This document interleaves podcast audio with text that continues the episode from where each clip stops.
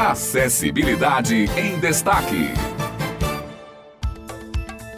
Olá, ouvintes, bom dia, bom dia a todos da equipe do Jornal Estadual. Eu sou Otto de Souza, estamos aqui para mais uma Acessibilidade em Destaque e hoje aqui comigo Simone Elis. Bom dia, Simone, tudo bem? Boa quarta-feira, Otto e ouvintes da Tabajara. Dia 7 de novembro foi comemorado um dos dias de um profissional muito importante na vida de muita gente. Você sabe que profissional é esse, Otto? Com certeza, Simone, sei sim, viu? Foi o dia do radialista, comemorado também no dia 21 de setembro novembro. Mas por que 7 de novembro foi escolhido? Porque a Lei Federal 11.327, assinada em 2006, transferiu para 7 de novembro o dia que homenageia os radialistas para homenagear o compositor, músico e radialista Ari Evangelista Barroso. Ari passou por diversas funções no rádio e ficou para a história, sendo praticamente impossível falar de rádio sem lembrar dele. Muito bom saber disso, Otto. Nós, radialistas, podemos trabalhar com diversos meios de comunicação, especialmente com o rádio, como o próprio nome sugere, embora possamos atuar em televisão e, hoje em dia, com a internet. Quem falou com a gente sobre o papel importante do radialista foi Naná Garcês, diretora-presidente da empresa paraibana de comunicação.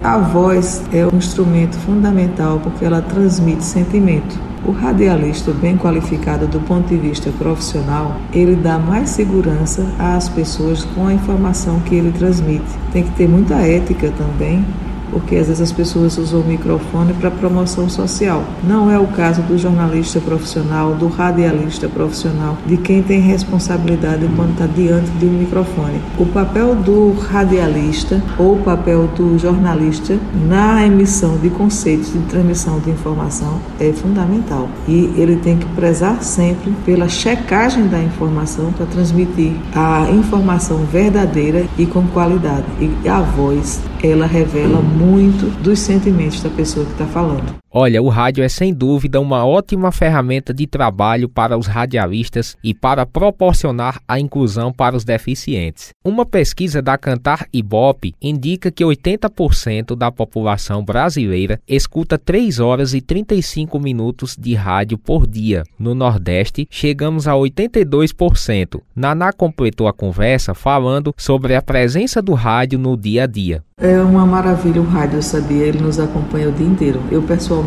todo dia de manhã, entre 5 e 6 horas da manhã, quando eu estou na cozinha, eu já ligo o rádio para acompanhar hora noticiário, hora música. No caso especificamente do rádio para inclusão social, é fundamental porque normalmente as emissoras elas fazem uma divulgação do dia a dia, do que está na cidade, do que está no país, também uma fonte de informação sobre opiniões de especialistas e da mesma forma acontece com os portadores de deficiência que tem no rádio, seja o visual, seja o cadeirante, ele tem a oportunidade de se informar através do rádio sem nenhuma dificuldade. Pensando nesse instrumento de comunicação tão indispensável e em preservar sua história, foi criada na sede da Rádio Tabajara o Museu do Rádio Paraibano. Quem nos contou mais sobre o equipamento foi o radialista Rui Leitão. Esse resgate histórico, idealizado pelo jornalista Ilana 6 presidente da EPC, traduz a importância da Rádio Tabajara como patrimônio cultural paraibano, por ter sido a primeira emissora do Estado. Entendimentos estão sendo mantidos com outras rádios da Paraíba na busca de acolher acervos que enriqueçam o processo informativo do museu, abrangendo a história dos veículos de comunicação da radiofonia paraibana. Esse é o investimento arte educativo, configurando-se como centro de inclusão social e cultural, difundindo sua perspectiva de espaço pensante, resgatando concepções de cultura, arte, jornalismo, história e patrimônio. Afinal de contas, o saber mobiliza mundos, faz surgir ideias e realiza mudanças. O governador João Azevedo tem cumprido bem sua missão, fertilizando um envolvimento social amplo que garanta a preservação da nossa memória, na interação entre cultura e cidadão. A memória cultural de um povo é preservada pela instalação de museus. Eles têm o papel de informar e educar por meio de exposições permanentes e temporárias, atividades recreativas, multimídias, vídeos, áudios e laboratórios. Através deles, é estimulada a reflexão e aberta a oportunidade para debate de interesses históricos, como forma de promover a socialização e os princípios de cidadania tão importantes para a efetivação das transformações culturais de uma comunidade. Seus acervos tornam-se, portanto, fontes de conhecimento e descobertas. Os interessados poderão agendar seu comparecimento através do endereço virtual Museu do Rádio Paraibano,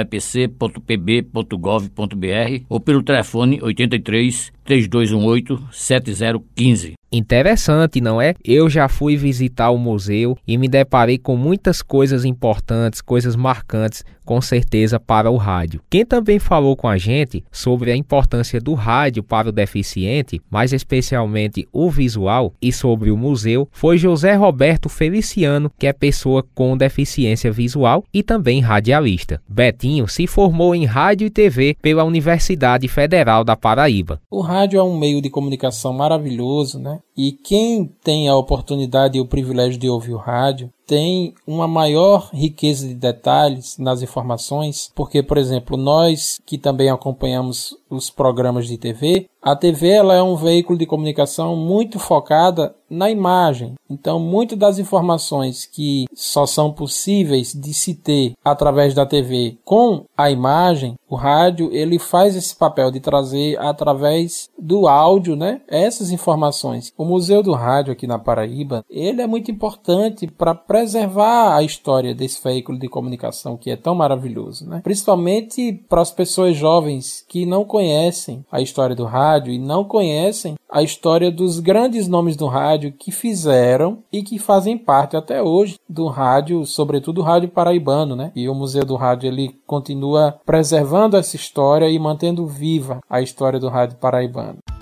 Com esse emocionante depoimento de Betinho, concluímos o programa da semana. Exatamente, Simone. Foi muito bom estar com você e os nossos ouvintes em mais uma quarta-feira. A gente volta na próxima semana e vamos aqui deixar também o nosso e-mail para quem deseja mandar sugestões de pautas, dúvidas aqui sobre o nosso programa. Você envia para jornalunial.brale@gmail.com. jornalunial.brale@gmail.com. Brale com dois L's. Um abraço e até a próxima semana. Acessibilidade em Destaque.